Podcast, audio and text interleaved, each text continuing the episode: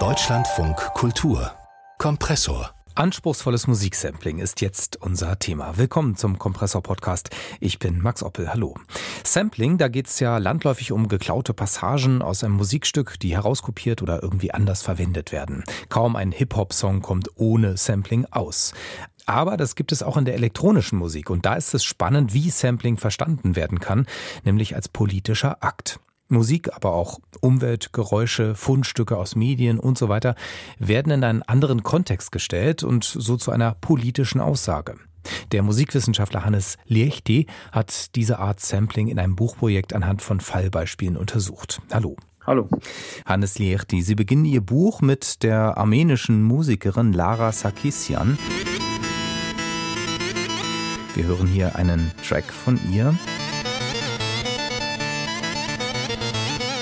Was ist denn hier gesampelt und was ist daran politisch? Also sie samplet ganz grundsätzlich in ihren Tracks Medienmaterial, Klänge, die sie auf YouTube findet und die aus der armenischen Kultur kommen.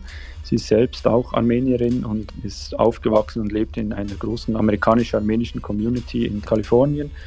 Bei diesem Track hat sie ganz konkret einen Keyboard-Klang gesampelt von einem äh, Solo-Entertainer, wie er auf Familienfesten und Hochzeiten auftritt und mit dem Keyboard und Beats vom Keyboard selbst diese Feste dann untermalt und sie samplet diese Keyboard-Melodie und das ist für sie politisch. Inwiefern? Diese Klänge von diesem Keyboarder muss man sich vorstellen, in der armenischen Kultur, das sind nur Männer, die das machen. Sie hat mir das immer beschrieben als einen männlichen Sound, als einen maskulinen Sound eigentlich. Mhm. Also ein Sound, der für sie ganz stark mit Männern verbunden ist. Und sie nimmt den jetzt ganz bewusst auch als Frau und verschnipselt ihn manipuliert ihn und macht ihn zu eigener Musik. Und das ist dann eigentlich das Politische an, mhm. an dieser Sampling-Strategie. Ist natürlich nicht einfach zu verstehen, wenn man jetzt in dieser Geschichte nicht drinsteckt und es eben auch keinen Text gibt, ne? weil ja bei elektronischer experimenteller Musik selten Text da ist, sondern dass eben rein der Sound äh, ja vorliegt. Also wie versteht man das dann? Gar nicht teilweise. Da geht es auch teilweise gar nicht darum, dass das irgendjemand versteht.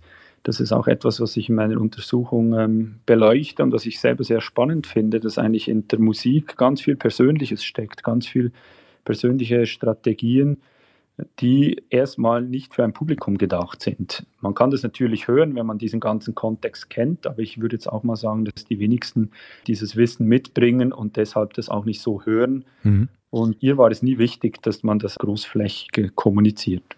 Obwohl ja doch in Ihrem Buch immer wieder der Satz auftaucht, äh, deine Erzählung teilen. Also Sie haben sich ja vier Fallstudien über Künstlerinnen vorgenommen.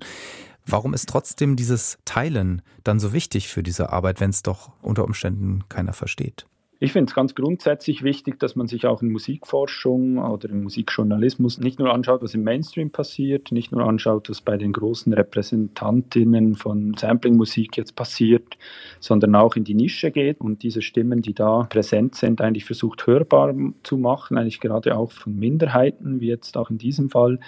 Im Einzelfall geht es dann gar nicht unbedingt, die einzelne Botschaft zu hören, aber im Großen und Ganzen geht es ihr natürlich sehr wohl darum, armenische Kultur sichtbar und hörbar zu machen. Das ist auch ein Teil ihrer Sampling-Strategie, ein anderer Aspekt. Und das will sie schon wirklich auch hörbar machen im Blick auf ein größeres Publikum. Mhm. Zumal ja auch die Frage, warum wurde ein bestimmter Sound gesampelt, eher selten gestellt wird. Also man sucht ja eher danach, wo ist das her? Ähm, ja, also welche Motive für Sampling oder für einen bestimmten Sound in einem Track elektronischer Musik, äh, den einzubauen, haben Sie noch gefunden? Ich habe versucht, das so ein bisschen zu systematisieren. Ich habe dann auch so ein Diagramm gemacht, wo man darstellen kann, welche Gründe Zunächst ist natürlich mal ganz wichtig zu betonen, dass es immer ganz verschiedene Gründe sind, die da reinspielen und selten einfach nur ein Grund, warum ein Stück ausgewählt worden ist. Und die groben Kategorien, die ich da rausgefunden habe, sind, ist, ist dann eben die persönliche Ebene. Also der, der Klang hat irgendetwas mit der persönlichen Biografie auch zu tun, mit der persönlichen Identität. Das spielt immer wieder eine Rolle, dieses Konstrukt der Identität. Teilweise geht es darum, eine Geschichte zu erzählen, eine fiktive Geschichte, ja, eigentlich eine Erzählung mhm. zu machen. Es gibt aber ganz auch äh, aktivistische, politische Beweggründe natürlich. Äh, Geben Sie euch mal ein Beispiel. Ein, ein Beispiel ist eine Produzentin aus Berlin, Cool for You nennt sie sich, ihr Projekt.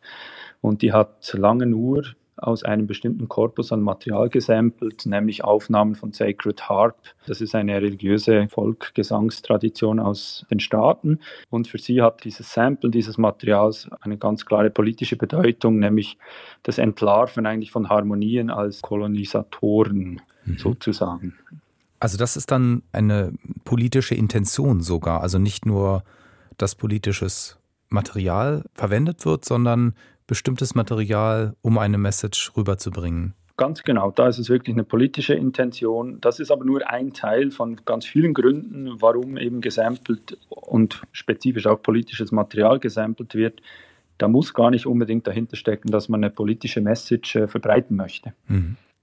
Also gerade bei instrumentalen Elektronika-Tracks äh, übernehmen Samples ja die Aufgabe, sie mit ja, außermusikalischen Inhalten zu verbinden. Ähm, wenn man zum Beispiel jetzt indigene Klänge oder Rhythmen durch Mainstream-Musiker hört, da gibt es in der letzten Zeit auch Kritik daran. Also da wird dann diese kulturelle Aneignung vermutet. Findet sowas ähnliches in der elektronischen Musik auch statt, so eine Debatte darüber?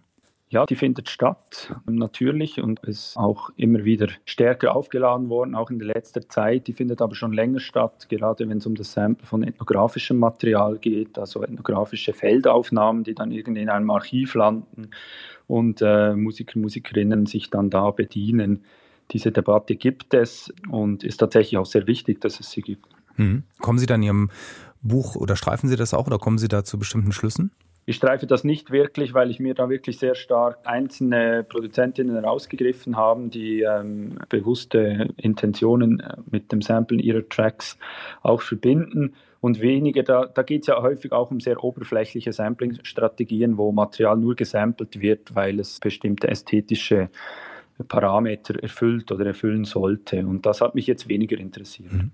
Und sind Sie selber eben ein großer Fan von elektronischer Musik und darüber dazu gekommen? Oder wie ist das? Ich bin grundsätzlich Fan von Musik und mich, mich interessieren Hintergründe hinter Musik. Und das war auch jetzt der Beweggrund, diese Studie zu machen, mehr zu erfahren, was steckt eigentlich hinter Musik, welche Geschichten, was, was ist da alles verborgen, was wir nicht hören, aber trotzdem da ist. Und diese experimentelle elektronische Musik hat sich sehr gut geeignet als Forschungsobjekt, weil da eben viel mit Samples gearbeitet wird und man da ganz schnell auf ganz verschiedene Kontexte stößt.